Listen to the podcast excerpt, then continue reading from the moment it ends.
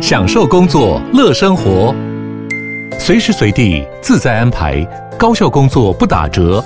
HP Dragonfly 一公斤轻巧机体，搭配超长效电池，三比二萤幕比例，视野更高，看更多。支援触控功能，好看又好滑，顶尖安全的工作好伙伴。HP Dragonfly 顶级商务笔电，采用 Windows 11专业版，在任何地方展现卓越的工作表现。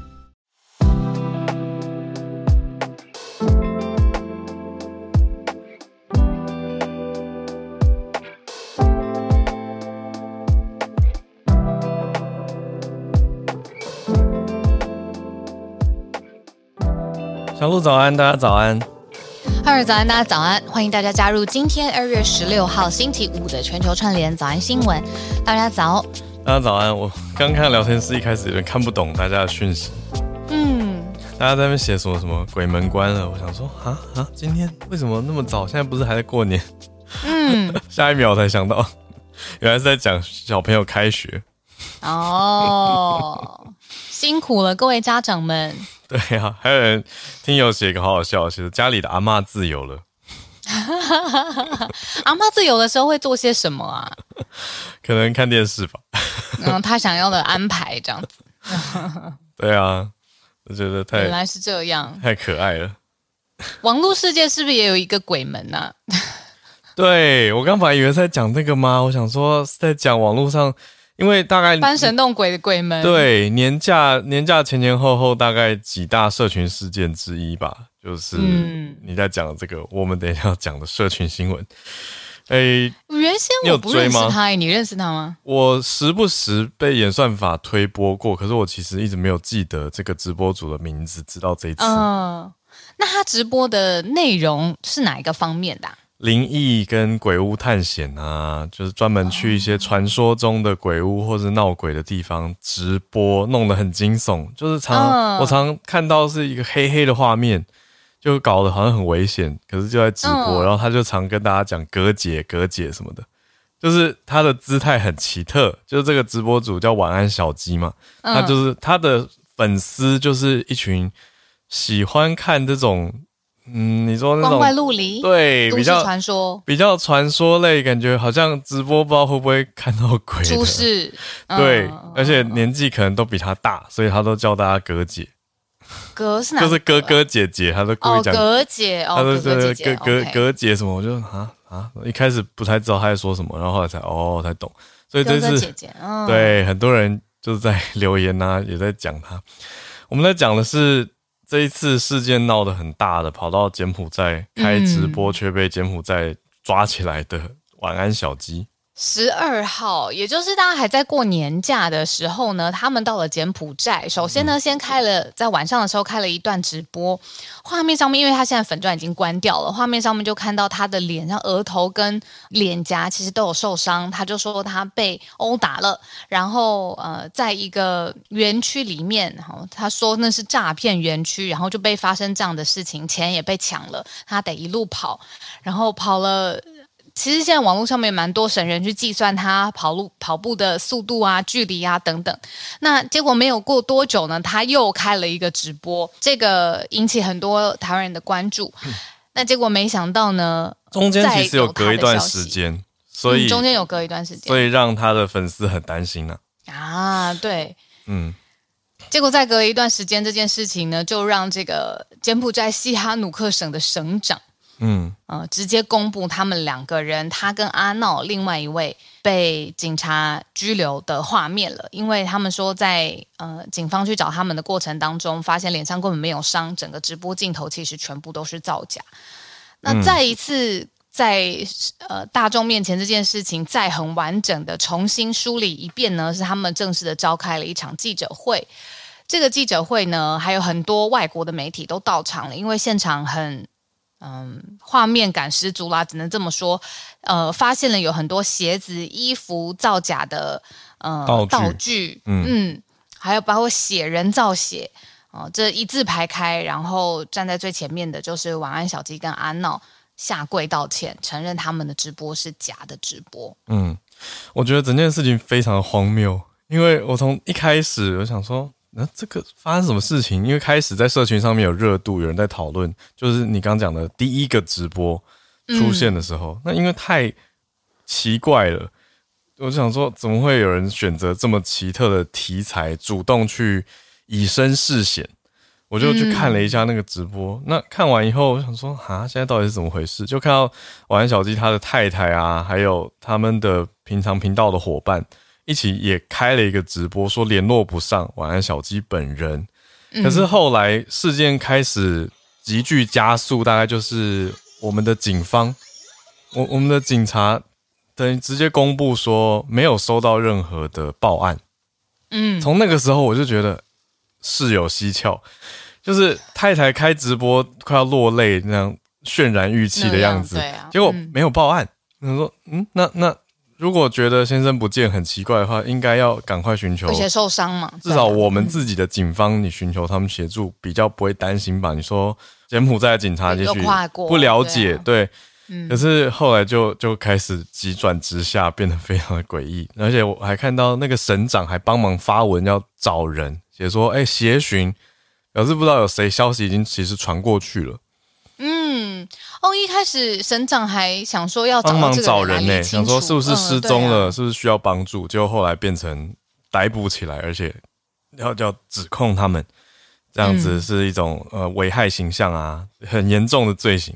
真的是一个罪行诶，因为他。在这个呃原名是叫做西港凯博园区嘛，然后他的造假内容是说他自己遭到抢劫，然后呃有人伤害他、殴打他，那整件事情都是造假，被抓包了。那根据柬埔寨当地的法律，这个是刑事法律，三年以下有期徒刑，呃，很可能是在当地服刑，刑满了之后还要被驱逐出境。嗯，对啊，就变得很严重。整件事情的感觉是，你觉得如何？我是觉得太荒谬，而且你说他本来跟粉丝那种互动关系，本来也许也许有一些是那种探险或者趣味。你说有没有摆拍的成分？我想多多少少。可是粉丝，我觉得也是笑笑看，或者是爱看紧张。可是你说弄到这个影响到自身的安全，跟甚至犯法危及，就是完全不同程度的事情。而且我看到一个律师的分析，他在网络上面有说是跟台湾人自己有关的，就是当事人他现在已经柬埔寨的法律要办他了嘛，对那这个已经他确切处罚。可是我看到有一个律师分析说，因为他的受众都是台湾人，看他直播的人，如果因为他不实的直播内容受到影响，是不是台湾人也会自己触法呀？社会秩序维护法第六十三条，他以前被我，我记得社维法应该是有办过、嗯、哦。就是之前就有一些争议事件了，他跑去金门啊等等，都有当地政府或者是就是影响到一些你说传闻啊，或者是风评，会让人不舒服，这种是不安呐。嗯，就会觉得那他台湾的法律也可以办他，因为他影响的人是台湾人。哎，这个实在是很荒谬的一件事情。嗯嗯，所以这是我们今天的社群新闻，今天社群上看到这个这几天实在是。热度非常高的一个荒谬事件，是为了流量吗？是啊，一句讲白了，为了流量，而且应该是他自己判断觉得这样应该是可行的吧，就去做了。那法律层次的知识就少了点，因为随随便便就你看煽动歧视罪、提供虚假申报、非法干涉什么公用职职能的行使，我也在想类似的事情呢。我想说他应该是没有法律顾问，嗯、很多条，嗯。嗯对啊，就完全没有没有考虑的不够周详。对啊，好嘞，就是流量这件事情，因为他现在粉丝已经关了嘛，粉丝页已经关了。那你之前累积的那些努力的作品啊，流量到此时此刻真的也没有意义了。关闭之前还先看似是把所有的贴文删掉，哦，可是我觉得他的粉丝，哦、我觉得他的粉丝还是在耶。因为讲很实在的一件事情，这就是一个还是爱看是不是？对，因为我还是看到支持他的铁粉，现在心情很闷，但是还是支持他。那个心情我觉得很复杂吧。那种喜欢当做自己喜欢的创作者，就不是一般逻辑上你说哈怎么这样还支持那种逻辑。他们、嗯、他们内心就是觉得 觉得他人很好啊，然后也看过他做善事啊，就是大家可能都会看到人复杂的面相吧。那还有就是，其实也跟电视的媒体很像啊，就是说，当一个会走偏锋的创作者，他受到网络上面的支持，嗯、那这个支持就加强他更走偏锋，所以才变到现在这个境况的话，那其实是不是身为观众，我懂你意思，但是，但我我觉得还好，因为观众其实也时不时会有一些比较理智的声音。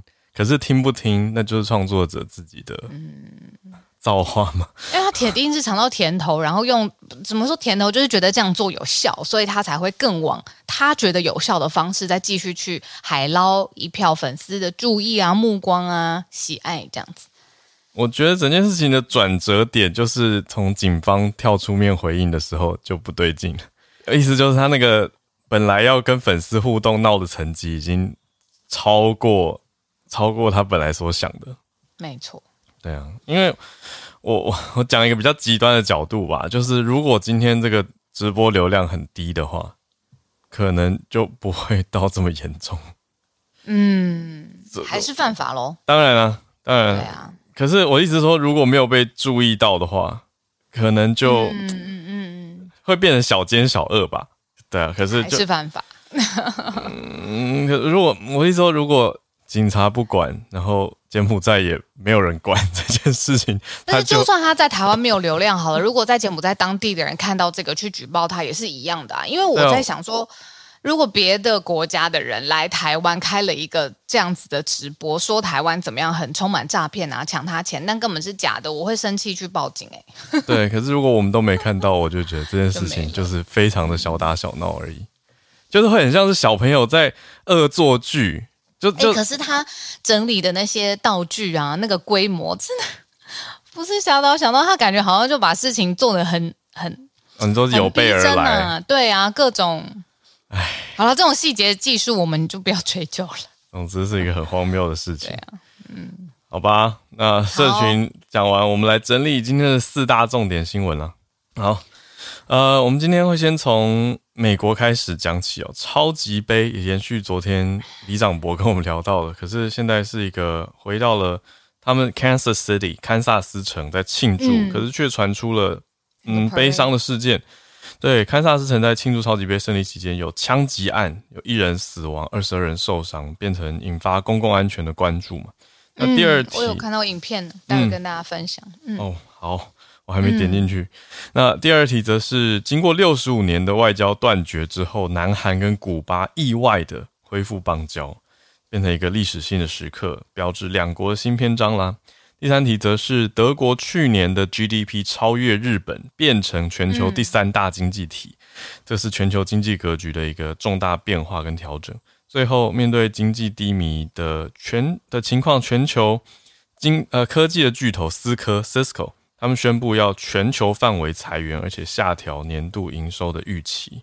嗯，那今天就从这些热点新闻跟趋势，我们继续来讨论。就先从超级杯，我我还没有点进影片呢。嗯。他那个背景就是在超级杯当中，这一队 Kansas Chief 堪萨斯酋长，他赢了，击败了旧金山四九人，就是 for niers。那他就回到了 Kansas，有一个 Victory Parade，就是去大家去庆祝啊，这是一个胜利的游行。所以感觉其实原先是非常，嗯、你说很多的呃大人小孩全家，然后欢庆，然后很多颜色非常缤纷的一个气氛。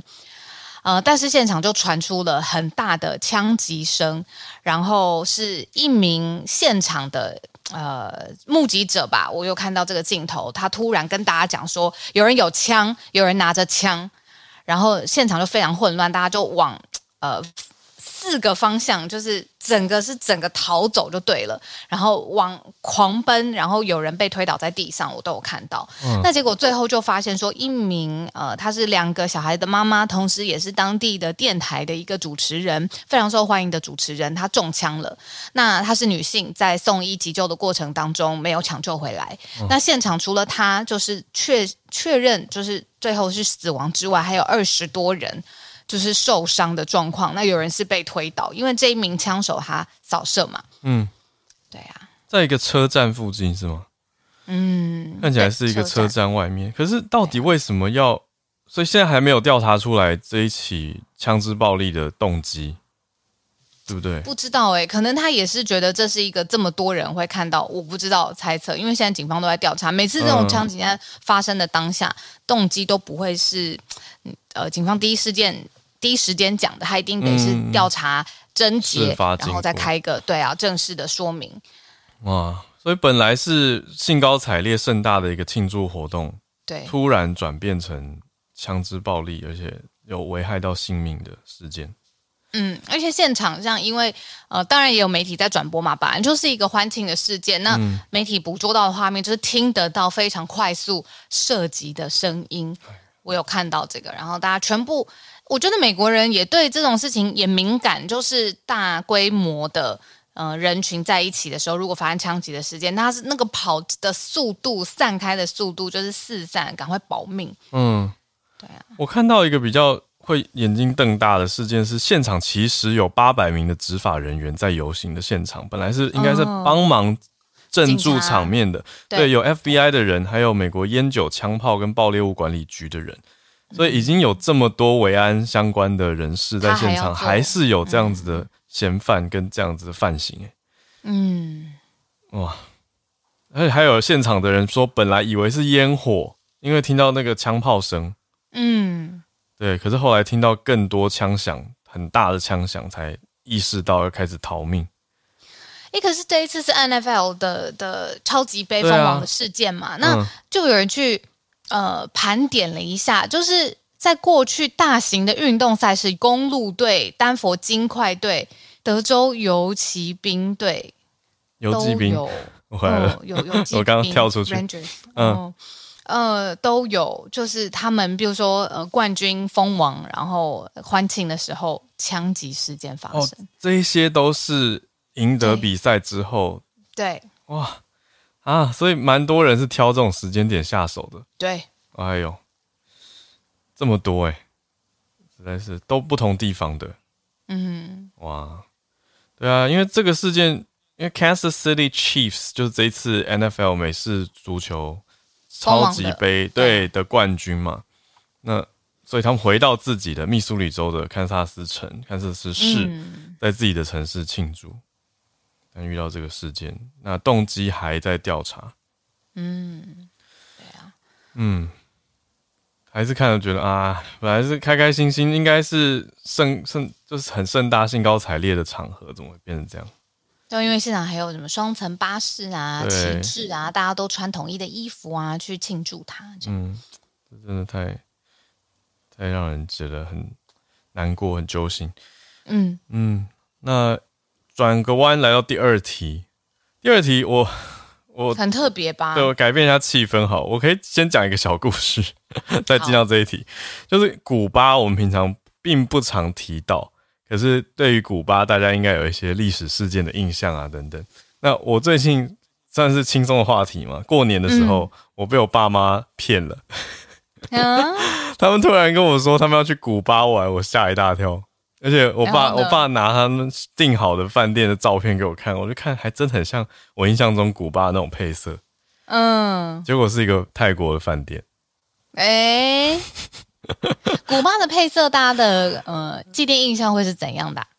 金龟车的绿色啊，比较鲜艳啊，就是有一个某种旧世界的保存，还有很多老经典老爷车的那种街景，嗯、大概就像是周杰伦的《Mojito》那支 MV 就跑去古巴拍的啦。对啊，所以就大概是那个色调，啊、这个这个。我通常都是去看那个古巴的国旗。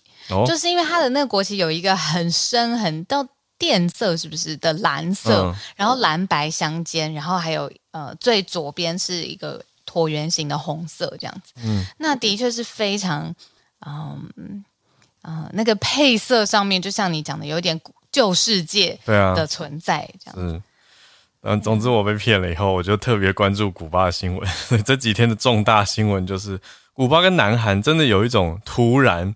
蹦出一个重大消息，因为古巴跟北韩，他们都是共产主义国家，所以呢，就是一直以来他们就是常年的盟友啦。友对，然后又就是，如果在人际关系世界的话，就有一点称兄道弟这样子。但是放在国际关系上面，因为他们都是共产主义国家，对，共共产兄弟。对啊，所以超级突然的，而且很意外，是南韩的外交部宣布，就是说跟呃古巴恢复邦交。嗯，在过去，古巴是唯一一个就是跟呃南韩哦有这个建交的中南美洲的国家。哦，对呀、啊，嗯，这是过去，也就是六十五年以前的事情。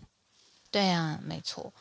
那所以这一次，嗯、是一九六零年代，古巴反而是跟北韩建交，因为我们刚才有说的，就是共产社会主义的形态，然后还有他们有共同的敌人，就是美国。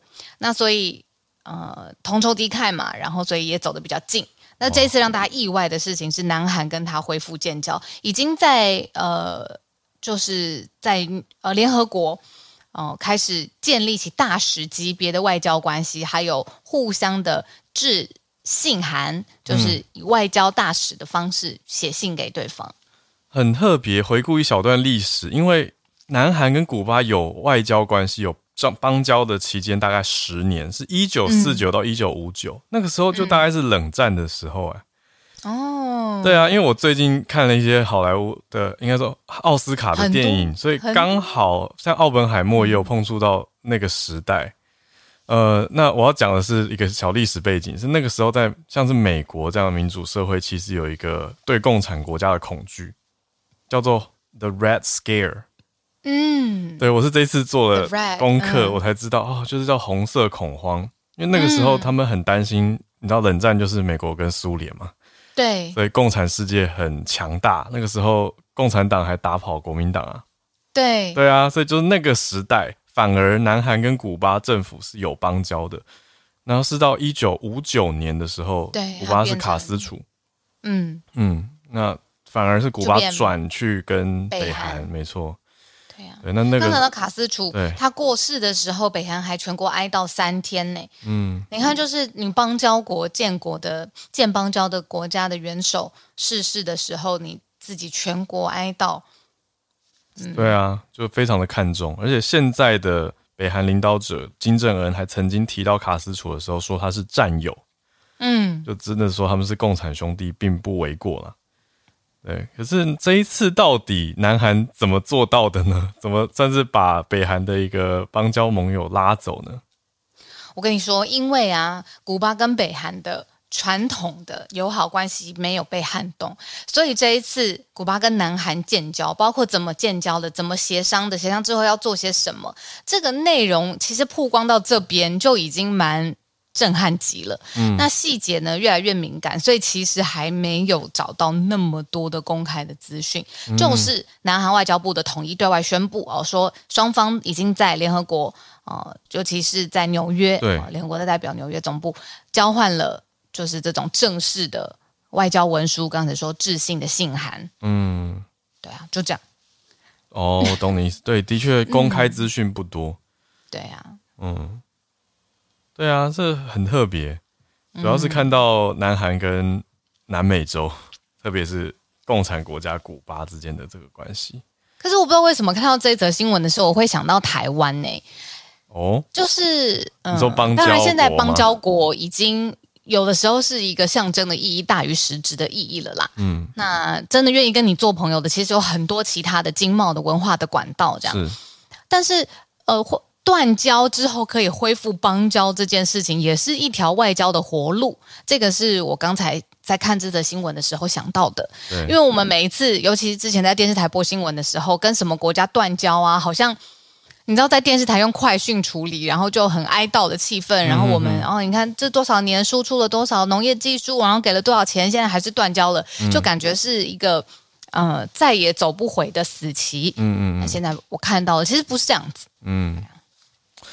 没错，这个我觉得其中最耐人寻味的就是到底南韩跟古巴怎么谈的，而且古巴还答应了，因为 这种国际上建交，南韩很明显就是要做给北韩看的嘛。嗯，对啊，所以到底他们三个国家之间在扮演哪一出，其实也是后续值得继续看下去。那我们转到第三题吧，算是经济方面的重大更新。过往我们讲说全球前三大经济体，讲到第三都是日本嘛？日本。对啊，可是现在换人了，换成德国了。没错，那日本呢就是第四大喽。然后呃，嗯、哇，而且预料接下来超越德国跟日本的还有就是后起之秀，就是印度。嗯嗯，日本真的很特别，因为曾经预测它会是世界上最大的经济体，嗯，就是世界第一大，甚至超过美国，超过、嗯、哦，现在是德国超过了日本，对，那日本反而变成排名第四。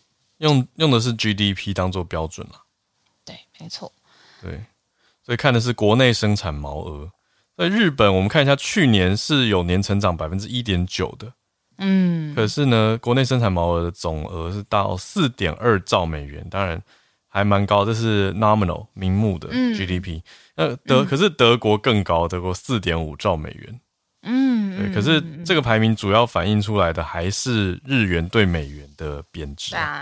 大幅的贬值，还有日本央行真的很特别，跟呃世界上面的央行都不太一样，就是坚持维持负利率嘛。对，呃，那很特别的，日本跟德国的共通点就是他们都是呃高度仰赖出口的经济体。嗯，那欧洲甚至还有更多的变动的因素，像是呃能源的价格的不稳定啊，尤其乌俄战争之后造成的问题。那个时候我们讲了好多，天然气会不会经过德国？对啊。嗯哦，其实他受的打击是很严重的。嗯，哇，我这几天看到日币比之前又更低了，对，更低啦。我看到之前常常来做客的孔医师，对，嗯，很长一段时间也是我们的助战专家，是，就特别想说说跟他小时候，小时候算那个台币兑换日币的算法截然不同。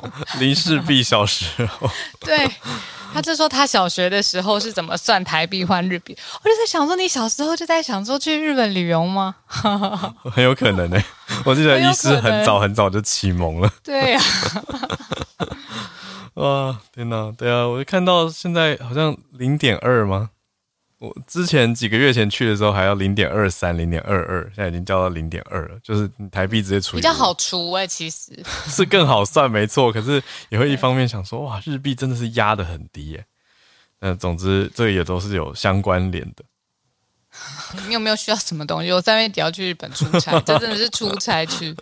对啊，我们再再讨论，你再跟我说。好，对啊，实在是，嗯。好，这是我们今天第三大题。不过也补充一个，在第三大题后面紧跟着的是，微软也宣布，就在最近这几天的时间点，说接下来两年会在德国有巨额的投资，嗯、要投资一千零七十八亿元来着重发展 AI。我们是换算成台币啦，它是要以欧元来算的话，是投三十二亿的欧元，就是非常高额的一个。投资，而且总理肖兹还有出现在那个活动现场，微软的活动，你就知道哦，这个是大笔的投资，没错，是微软四十年来对德国最大的一个投资。那主要今年、明年会投入，嗯、那是要建资料中心，还有培训 AI 人才。那就可以看到，这个真的是微软在 AI 方面，你说跟 OpenAI 也走在一起嘛？我那天看到了一个很特别的题目，就是、嗯、呃，Sam Altman 他要我确切的金额我听过去了，我没有我没有确切知道，但是他要募资哦造大量的晶片，好像是几兆几兆美元的，他要来进行新一轮的这个募资，因为他认为说这个人工智慧啊，还有运算啊，其实最终要最终能够七兆美元要盖十间半导体厂。他认为过年期间的问题 的一个算是大商业消息。然后我就在想说说为什么他嗯、呃、好像总是可以领先市场一步哦。之前戏骨有一个笑话，就是他好像是一个什么半仙啦，就是他知道未来的东西到底什么会热起来这样子。就是 如果看得懂趋势的。对，那我就在想说，Of course 他懂，因为他那么多年他是掌管 YC 的大大掌门人。嗯、那 YC 就是全世界最厉害的 startups company，他们过去会会 startups company，他们会过去去跟他们 pitch，去讲说，哎，为什么他的公司在未来在世界上面可以有一席之地？哦、你说一直在看这么多年，甚至一边看一边观察，一边打造未来的。对啊，去磨他的这个棱角，磨练他的看事情的眼光。嗯，对啊，那他现在认为说好，他要造晶片，我第一个就想的就是，嗯，台湾呢？Hello，你说为什么不跟我们合作吗？他们为什么不 contract 我们做，对不对？就是想要他们想要建立自己的帝国，要盖十间半导体厂，哎，而且可是该竞争的时候竞争，该合作的时候合作。有，因为中间有消息传出来，是全程委托台积电管理生产。哦，台积电股票，我昨天就看到是谁啊？九 man 是不是？哦，很多人开春唯一一个限动，就说什么开春红包是不是？对啊，怎么开春心情好？难怪哦。嗯，联动在一起。对啊，那除此之外还有还有辉达、啊、NVIDIA。嗯，对，设计端可能是 NVIDIA 很强，那生产端台积电吧。所以我看到消息讲到，哎，我们现在整个 先岔题，但是把这个讲完。七兆，嗯、对，奥特曼他跟日本软银的执行长孙正义，还有台积电跟格罗方德的股东，这些还有阿拉伯联合大公国制造商，他们都协商完毕，说要一起来募资跟建先进制成的晶片厂。对啊，所以会有。台台积电参与，还有先进制程制造 GPU 这些半导体晶片。嗯嗯嗯嗯嗯嗯。对，虽然看似是岔开，可是其实是有联动关系的一些，算某种梦幻联动嘛 的的商业。梦幻联动，而且跨国组队了。没错。嗯、对啊，那紧接着这个算商业科技的题目，我们就接到第四题吧。对，算是嗯。不一样的心情温度。刚刚讲这个哦，真的是非常火热的晶片啊、AI 啊这些议题，然后又看到德国经济啊、微软冲上去。可是另外一家大厂叫做思科 （Cisco），Cisco，它却在全球裁员，裁他们全球的四千多，对，百分之五换算出来是四千多人，非常的多。那是因为全球的经济吗？经济低迷？他说需求已经没了。他的执行长自己在电话会议当中讲的，嗯，就是他从第一线有看到，嗯、呃，就他的供应商客户方面这个需求不够，嗯，对啊，他就是一个网络设备供应商嘛。对，网络设备，但是嗯，以往我的印象会以为是软体公司，但后来他们主要把自己行销跟包装成是一个 solutions 嘛，solutions provider，就提供解决方案。那嗯，你如果看那个 CNN 呢、啊，他如果要连线，嗯、就是不同的呃多国不同的地方，什么专家，我们假设要连线到柬埔寨好了，它通常用的 solution 也是 Cisco 的。对，还有很有名的会议软体 Webex，嗯，也是 Cisco 的，所以他们软体有，硬体也有做啊，所以蛮多跨国连线，就像你说的电话会议啊等等，这些很多系统是用他们的，但是他们现在对全球讲出来，却说需求没有那么的高。电信公司跟有线服务供应商方面看到需求疲软，嗯。嗯，所以还在看。呃，电信业者呃有一些限制支出，应该说这个可以看作是一个疫情后的产业盘整嘛，产业整理的过程。所以他们也变成说，有一些电信业者在减少自己的支出，再重新审视自己的支出，所以他们开始清理网络设备的过剩库存，当成优先事项。那清一清，很多 Cisco 的服务就被评估成暂时不需要。那对于 Cisco 来说，需求就是下降了。所以看到全球裁这么多人，那它的盘后交易股价也是往下跌。为什么如此沉重的感觉？因为其实它应该不是一间公司裁员吧？就是当然，我们刚才讲的消息很振奋，但是我昨天也看到很多大大型的公司破产啊、裁员啊，然后经济出现状况。你说像 The Body Shop，对 Body Shop 这边，嗯，二零二四年，我记得刚刚过年的时候，Goldman 有出了一个报告，就是说这个经济会。出乎预期，但是出乎预期的高还是出乎预期的差，嗯嗯、就是两个截然不同的方向，总之都很 surprising。所以我刚刚就是呃叹气的是这个部分。以 Cisco 来说，我刚才有看到，他就说他感觉像是一个重整塑身啦，你没有呃需求疲软的地方，这个部门我就不要了。但是如果有高成长动能的部门，那我们就继续聚焦在那边去把它发展的更好，比较像是这个方向。对啊。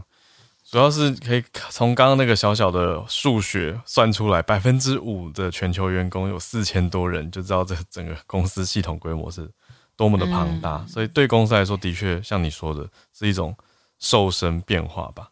嗯，对他们全球大概有八万五千名员工。嗯，对，在计划做一些重整，所以他们说要聚焦在高成长领域。这是路透社这个月稍早的一个报道提到。嗯，好，以上是我们今天的四题重点新闻的整理。盘整，没错。接下来准备进全球串联的时间，来。那今天过完就是迎来周末啦。虽然是补班的礼拜六，但是，啊、对啊，因为小年夜有放嘛，所以大家明天上班吗？明天是补班日啊。哎呦呀，这个完全不知道，原来如此。对，请大家知道那个我们我们的作息跟大家有时候蛮落差蛮大的，真的。对，就是自己排工作的时间，所以已经没有再过六日啊。我觉得怎么补对，对于我们来说比较特别，是因为补班日通常不会排什么记者会或者发表会，对不对？对，但是 email 那些沟通可能就还是照常飞来。不过，没错。因为 email 那些沟通照常飞来的时间，真的没有在管你白天、夜晚、凌晨，随时都在。星期天的，对啊，有时候半夜什么十一点也会有 email 来。对啊，我们半夜十一点接到电话也是有呢。对，虽然都会觉得哈，可是就是有这些事情。对啊，明天以大家的班表来说，很多人是工作，但我也知道有一些人已经准备好要请假了。所以大家明天。加油！但我们继续来全球串联吧。我看已经有几位听友有准备消息来跟我们分享。我们先来跟汉超连线。汉超早安。好，Hello，早安，汉超老师。早安，Howard 早安，大家早安。这个是新年第一次上台，所以在这里先啊比较晚了，新年给大家拜一个年，嗯、新年快乐啊！祝大家这个万事如意，恭喜发财呀！这个 对，说起这刚才。这 Howard 提到，就是台湾明天礼拜六要补班。其实我是居家办公，就居家办公，其实有些时候大家觉得很幸福，但其实有些时候也是很困扰啊。像上个礼拜四，我晚上正在喝酒呢，结果一个电话打过来说系统出问题，就要 修。结果我左手，结果我这个左手拿着酒瓶子，然后右手就在打字啊。结果那天写的代码写的非常的有诗意，结果我改了一个礼拜才改的稍微正常一点啊，所以这个也是非常的 非常的尴尬。嗯，那这个啊。对啊，代码写的有诗意，大家可以来自行这个用自行来补充一下画面啊。总之就是这个每隔三行大概就会出现一个问题啊，所以这个可能是我有史以来写的最可爱的一段代码。嗯、好，那今天今天这一条是这个经济相关的，其实跟 Howard 刚才呃 Howard 跟小路刚才报道的这个第四第四条啊，其实是啊有点像，那就是今天呢，美国的财政部啊，也就是美国是本地时间礼拜四。公布了这个今年一月的，就是美国相关的经济数据。那其中有几个比较有意思的地方。第一一个呢，就是相对于去年的十二月啊，一月的整个消费的这个总额是下降了零点五帕。呃，其实是美国过去十个月以来这个就是啊消费下降这个幅度最大的一个月。啊，另外一个就是与之相对的呢，就是美国的失业这个人申报人数呢又。又一次创造，又一次创新低啊！比上一个月是减少了八万人啊，现在是只有这个二十二万多，这个二十二万多人。那这个考虑到它的价格啊，就是减这个消费总总量的下降，其实有多个方面的因素。第一方面呢，就是因为美国过去一年其实是通货膨胀还蛮剧烈的，那最近是有回温啊，这个整个物价指数其实是有下降，那所以也会造成就是整个消费总额呢也会有一定的下调。那另外一点呢，就是大家知道啊，美国的这个十一月。从这个月底的感恩节开始，一直是到这个十二月的这个圣诞节，那有一个月的时间，其实是改年的，这其实是一整年的一段消费高这个消消费的这个高峰期。那所以说一月的这个消费指数下降呢，其实也算是情有可原，因为大家过完年了啊，这个钱包都已经花空了，所以可能也就啊没有更多的钱去花了啊。所以这个经济专家也说，虽然说出现了总量下降的这种情况，但是呢，对经济本在这个经济过循环的过程当中。其实算是一个非常正常的现象，也并不意味着美国会这个陷入啊这个几这短时间内也不会陷入经济衰退。那与之就是联系到另外一个，就是关于美联储接下来要进行怎样的财政的调整，因为大家知道过去一年的时间，其实美联储啊都是在不停的加息。那今年呢，其实是有传出这个降，就是就大家都在看美联储要。怎样的这个就是要什么时候降息，还有降幅是多少？那当然就是路透社也援引经济学专家的这个意见，就是认为现在美国整体的经济情况呢，虽然说这个一月的各项指数有一定的回温，但整个经济发展的态势还是良好的。啊，美联储不见得会在这个时候呢做出比较大的经济，就是尤其是货币啊这个政策方面的调整啊，所以这个可能还要在未来几个月之内。呃，静观其变。那这个啊，就是与之相对，就是对比美国啊，就是路透社今天还有另外一篇报道，就是英国现在的经济呢，其实已经陷入了这个持续性的衰退。那跟美国的数据相比呢，就是消费疲软的同时，失业率也有上升啊，还有就是这个啊，货币政策呢也是在进行剧烈的调整啊。所以这样来看的话，美国现在整体的经济方向呢，依然是处于一个上升期，但是相对于去年的这个最后几个月。啊，明显是有一定的回温啊，所以就是啊，简单概括一下就是这样，谢谢。嗯，谢谢汉超，还帮忙把美国、英国算是欧美两边做了一些对比。好，那我们就继续去观察，继续去看。我们来连线到澳洲，来跟 Bernard 连线。Bernard 早安。早安，早哈喽，早安，早早安。今天就初五开工大吉，然后我今天分享的也是跟工，也是跟工作相关的一个新闻，就是其实呢，最近在澳洲呢，其实最近就是过去的一个一年半呢，其实澳洲的工人的一个工作者的权益呢，就做了一些很多的，就是改革。其实过去比过去几十年来的话，其实以前的那个相对来讲的话是比较对于。雇主来讲是有保障的，但是最近呢，就开始比较多是对于，诶员工来讲是有都特别多的保障。今天呢，就是说这个，最最近其实最近呢，就是从这个我们在如果在澳洲的话工作的话，工作相关的话，我们会找一个就是叫有一个法条，我们叫 Fair Work Act，就是公平工作法。嗯，然后其实在最近呢，就有一些那个修正案，其实在从二零二二年的时候就有一个叫。二呃，Secure Jobs Better Pay Bill 就是保障就业跟提高薪酬的法案。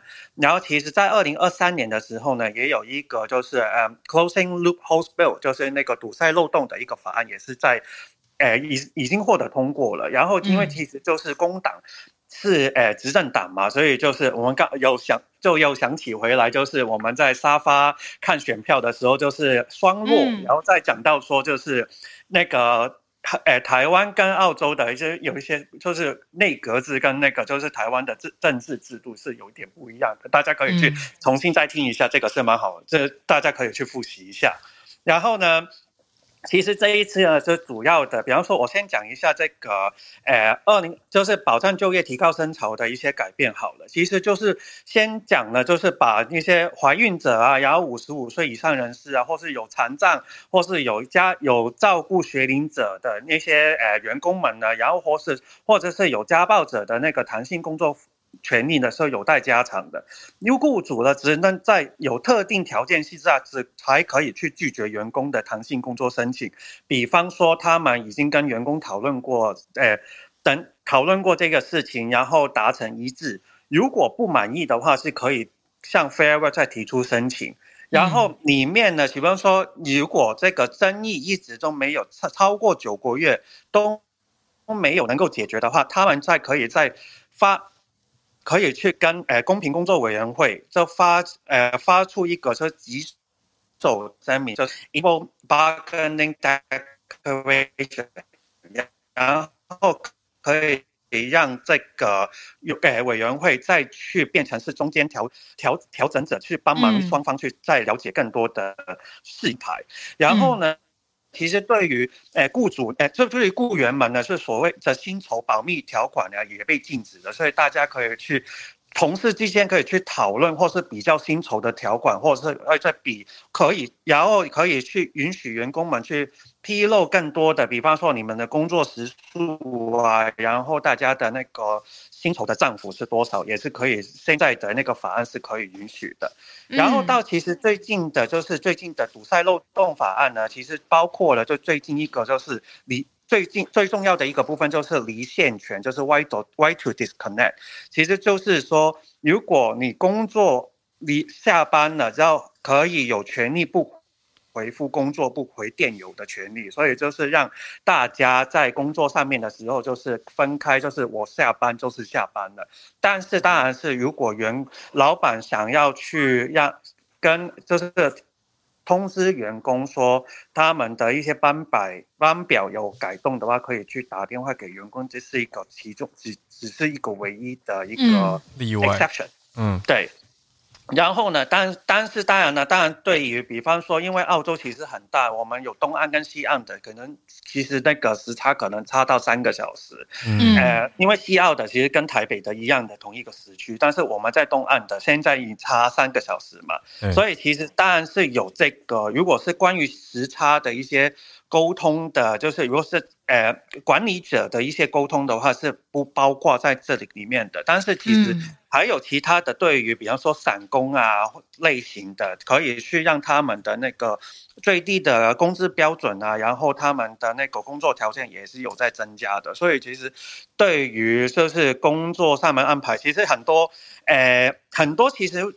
路本来就已经很多，就是我认识的台湾朋友，或是很多人，其实也到澳洲去打工度假。其实他们对于的不，虽然说这个他们的那个工作时间会比较比我们在这里的比较短，但是当然是对于这个是因这个是一个很总共，这是一个很 general 的，对于所有人的一个就是工作的保障。其实对于美国人的也是一个很很好的消息，这样子。对，今天是我以上的分享，谢谢。哦，谢谢 Bernard。我觉得最酷的是那个离线权，right to disconnect。我下班了，我要 disconnect。不敢呢、欸，我觉得跟世代很有关系。就是有些呃年龄层会觉得很值得用，这就是 my rifle 的的 power，甚至可能会告老板。绝对可以，对啊，但是。我懂你意思，刚刚发出了鼻子的声音。刚刚就是其实就那个我对面就是因为我香我有个香港朋友最近过来，然后他其实他是他现在是他是高中老师嘛，然后他现在就是那个他。带着卷子来到澳洲，要继续在工作的，嗯，所以就是嗯，然后我就是说，嗯，那来到澳洲就是你想不想工作，时间够了你就不要工作就好了。哎，我跟你说，带着考卷听起来其实也是一种离线工作，它也算是 disconnect，苦中作乐一下。好了，我觉得真的是亚洲人对工作的认真，跟澳洲的法律还是不太，不太一样，对，不太一样，对。好啊，谢谢 Bernard，我们来继续连线吧，来跟翠翠，翠翠连线。翠翠昨天把时间让了出来，翠翠早安。谢谢你，早安，早安，早安啊！不过后面有 James，好，我要速速讲，然后听他说什么。OK，那嗯是要讲情人节的事情。那其实每年情人节在日本，大家知道是商人的作战，所以其实大家会在情人节习惯送巧克力。嗯，那日本的有一个保险公司叫日本生命保险，他们就跟就是对他们的各客户大概近两万人去做了一个问卷调查。那结果显示啊，因为其实在日本有分成一个叫本命，就是说送给真正喜欢人的巧克力；另外一种叫做义理，这、就是正义的义，道理的理，就是说送给你。除了你本命以外的巧克力叫义理巧克力，送给朋友啊、同事都是。那其实在日本呢，在情人节的时候，如果你是一个上班族的话，其实你就大家有时候会就是送给自己的同事啊、上司之类的。那非常有趣的事情是，嗯，他们今年的调查发现，就是今年呢，嗯，比较多人表示他们并不想要送给职场的朋友、呃同事，这已经达到。是嗯，近年的最高，也就是说，跟以前比起来，越来越多人不想要送给就是职场的人这样子。好，那其实基本上，嗯，计划要送情人节巧克力的人，跟去年比的话，男女比是有上升的，大概是占整体的百分之三十七点六。但是呢，跟就是他们继续追问这些要送礼物的人里面，计划要送给谁呢？大部分的有百分之六十六点二的人是说要送给自己的伴，呃，就是另一半。然后呢，给自己的人呢，可是哦，回答我要送给自己的人却有百分之十三点二。